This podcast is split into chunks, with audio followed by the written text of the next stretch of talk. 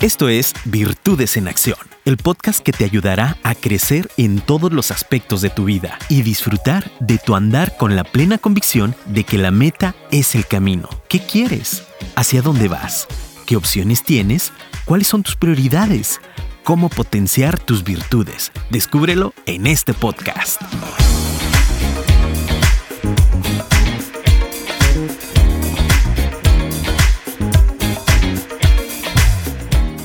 Esto es Virtudes en Acción. Un gusto que me estés acompañando. Si has escuchado los podcasts pasados, te vas a dar cuenta que venimos trabajando en tu lienzo de estrategia personal. Revísalos. Hace tres podcasts hablamos de tu visión, tu misión, tus valores. En el siguiente acerca de tu autoconocimiento. En el previo a este acerca de cómo vas a aprovechar el entorno. Y el día de hoy se trata acerca de enfoque y ejecución. Para que conectes con lo que, con lo que acabo de decir, entra a www.doelcamino.com y cuando le des hacia abajo vas a encontrar una zona en la que dice descarga tu lienzo de estrategia personal.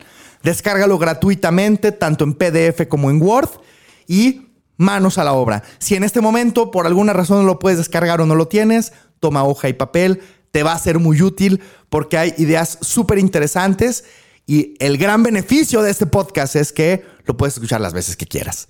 Así que prepárate, acompáñame y hagamos esto juntos. Cuando hablamos acerca de objetivos y nos empezamos a imaginar un futuro, seguimos trabajando en el terreno de los sueños, seguimos trabajando en el terreno de la imaginación. Pero aquí hay un tema medular y a mí me encanta mucho esta frase que es que la acción completa el proceso milagroso de convertir nada en algo. Yo puedo querer, imaginar, desear, pero si no decido hacer algo al respecto con disciplina, con enfoque y con, y, con propósito de lo que quiero conseguir, no necesariamente lo voy a llevar a la realidad o lo voy a llevar a la realidad a un ritmo muy lento que a lo mejor ni siquiera estoy percibiendo el progreso. Precisamente la parte central del lienzo se enfoca en el enfoque y en la ejecución. Y te voy a empezar a compartir una de las herramientas más poderosas que tenemos y más simples para hacer nuestros objetivos realidad, para transformarnos. Y tiene que ver con las afirmaciones. En inglés se le conoce como positive statements, ¿no? Que son estas, em, estas frases que yo me digo a mí mismo, que yo las escribo, que las estoy viendo, que de alguna manera, así como con las computadoras, estoy programándome. Me estoy programando con un nuevo software. Y ese software, ¿cómo se da? Pues por medio de la repetición. ¿Y por medio de qué más? Por medio de recordarme qué es lo importante para mí. Las afirmaciones tienen cinco características y esto sí escríbelo porque es súper importante. Para que una afirmación tenga el impacto y la relevancia que quieres para que sea verdaderamente una herramienta de transformación para ti, tiene que ser con lenguaje positivo. Número uno. Número dos, escríbela en presente. Número tres, tiene que tener un lenguaje proactivo. ¿Y qué quiero decir con proactivo? Que esté enfocado hacia adelante, que esté enfocado en el que sí se puede y que tenga un enfoque en la acción. Número cuatro, dilo en primera persona. Y número cinco, esa afirmación debe de estar representando un reto actual en tu vida. Fíjate, es muy diferente una afirmación de los objetivos que escribiste en tu autoconocimiento y en tu aprovechar el entorno. El objetivo tenía las características de ser específico, medible, accionable, relevante, orientado al tiempo, porque de ahí construyes un plan de acción. Bueno, el lienzo que, que, estamos revisando en este momento no incluye un plan de acción, pero las afirmaciones sí van atadas a lo que son los comportamientos y lo que quieres estar trabajando en ti para lograr todo lo que has venido planteando en los tres podcasts pasados. Ahora, me vas a preguntar, oye, Genaro, Genaro, ¿me puedes dar una eh, un ejemplo de lo que es una afirmación, te voy a dar varios ejemplos de afirmaciones. Número uno, disciplino mis pensamientos y emociones para enfocarlos en soluciones. Es positivo, está en presente, tiene un lenguaje proactivo, eh, está en primera persona y está representando un reto. Te voy a compartir otros tres. Disfruto cada día y me siento cómodo con nuevos retos, especialmente logrando mis metas financieras. Aliento a mi equipo y los empodero para que crezcan con una gran actitud. Me siento increíble por estar disfrutando tiempo de calidad con mi familia y amigos, quienes son mi prioridad. Ahora, ojo, las afirmaciones no necesariamente están representando algo que tienes hoy en tu vida. Por eso mencioné que una de las características es que están representando un reto, pero sí es algo que quieres que se transforme. El hecho de que tú aterrices estas afirmaciones con estas características te van a permitir tener visibilidad de lo que es verdaderamente importante para ti y aún no necesariamente lo tienes. Pero como te lo estás programando, como lo estás decretando, que, de alguna u otra manera lo que hace una afirmación es que decretas algo, pero el decretarlo y olvidarlo no funciona. En este momento toma lápiz, escribe esas afirmaciones, máximo 10, así como los 10 mandamientos, aquí van a ser 10 afirmaciones. Y esas afirmaciones te van a dar rumbo, te van a dar rumbo para conseguir todo lo que has venido planteando en tu lienzo de estrategia personal.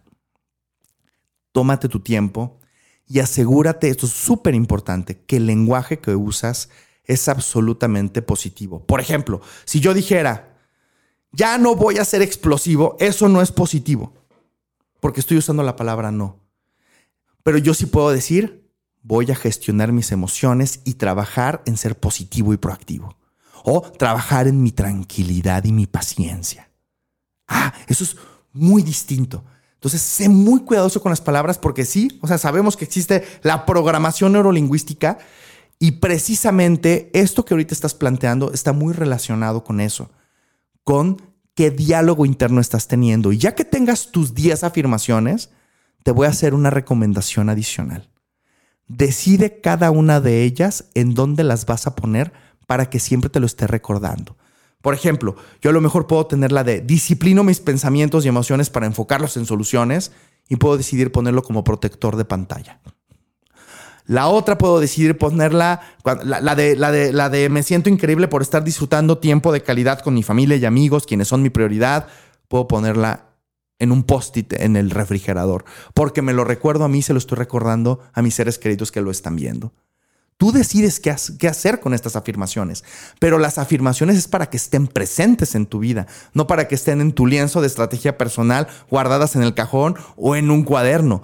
¿Cómo les das vida a esas afirmaciones? Puedes tener algo, otra, otra afirmación, por ejemplo, la de disfruto cada día y me siento cómodo con nuevos retos, especialmente logrando mis metas financieras. Y a lo mejor ahí yo hago una tarjetita que la tengo en mi cartera y cada vez que voy a reunirme con un prospecto, con un cliente, la saco, la leo y me recuerdo de la importancia de eso para mí. Entonces, si te das cuenta, esta herramienta es tan simple, pero tan simple que no la hacemos. Acuérdate, la simplicidad no significa poco impacto. A veces la simplicidad representa un gran impacto, pero es tan simple y tan sencillo que pues simplemente decidimos no hacerlo. Yo te invito a que decidas usar tus afirmaciones. Y que fluyas, que fluyas con cualquier cosa que pudiera suceder, que dejes tu mente libre, que te mantengas centrada y centrado aceptando cualquier cosa que estés haciendo y que disfrutes de este camino. Va a haber tropiezos. Y esos tropiezos te van dando enseñanzas. Ahora, ya tienes tus afirmaciones. ¿Cuáles son tus prioridades? Y tus prioridades tienen que ver con en dónde estás poniendo tu tiempo y tu energía para que te retorne pues ese tiempo y energía algo superior al tiempo y energía que invertiste. Te voy a poner ejemplos de prioridades. Y las prioridades ya, ya, tienen más que ver con acciones, acciones muy concretas. Una acción muy concreta es, abro la línea de comunicación con mi equipo y ajusto mis hábitos en consecuencia.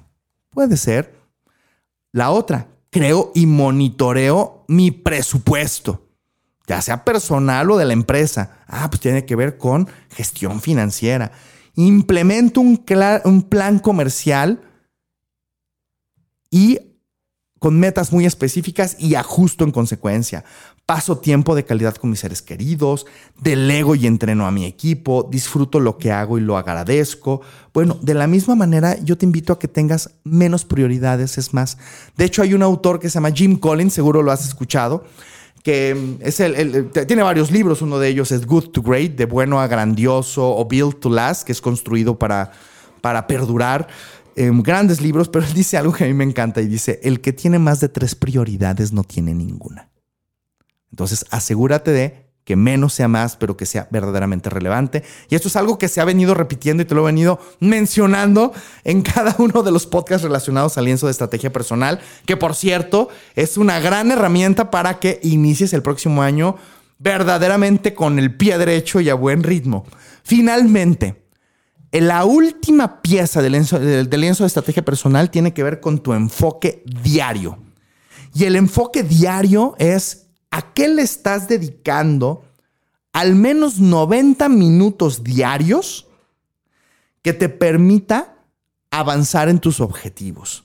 O sea, eso es, eso es algo que si verdaderamente le dedicas ese espacio y lo tienes en agenda, acuérdate, yo, siempre digo, si no está en la agenda, no existe. Y estas tres cosas que te estoy pidiendo de enfoque diario son tres cosas que van a estar en tu agenda diariamente. Y que en el horario que lo hayas puesto, cuando alguien te pide ese horario, le vas a decir, sabes que estoy ocupado. ¿Y con quién estás ocupado en una cita contigo haciendo lo que es verdaderamente relevante para ti?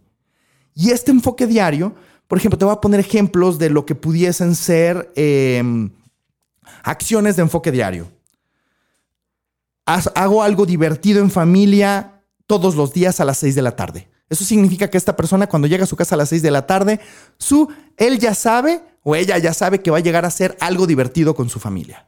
¿Ok? Ok, eso es enfoque diario. ¿Por qué? Pues por la importancia que tiene su familia y si había habido un descuido, de eso es una manera en la que se asegura que siga avanzando al respecto. Otro ejemplo de enfoque diario. Dedico tres horas diarias a negociaciones y ventas, de 9 a 10.30 de la mañana y de 3.30 a 5 de la tarde. Muy probablemente esta persona está en la parte comercial y se está estableciendo esos espacios para dar seguimiento a lo que es verdaderamente relevante para dar sus objetivos comerciales o financieros.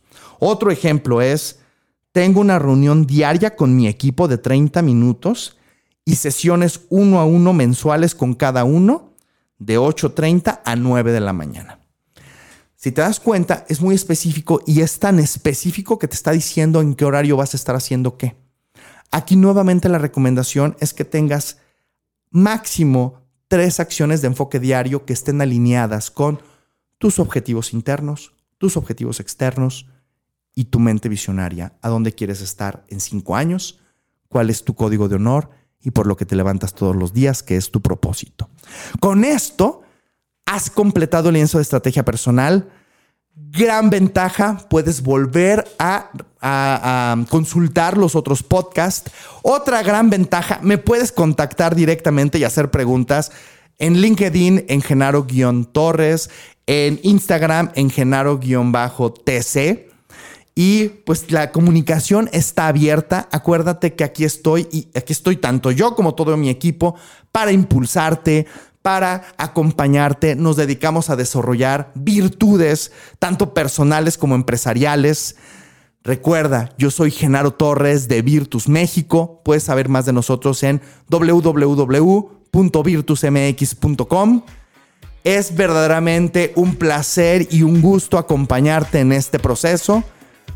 Acompáñanos en el próximo podcast. Va a estar súper bueno. Transformo la energía en resultados.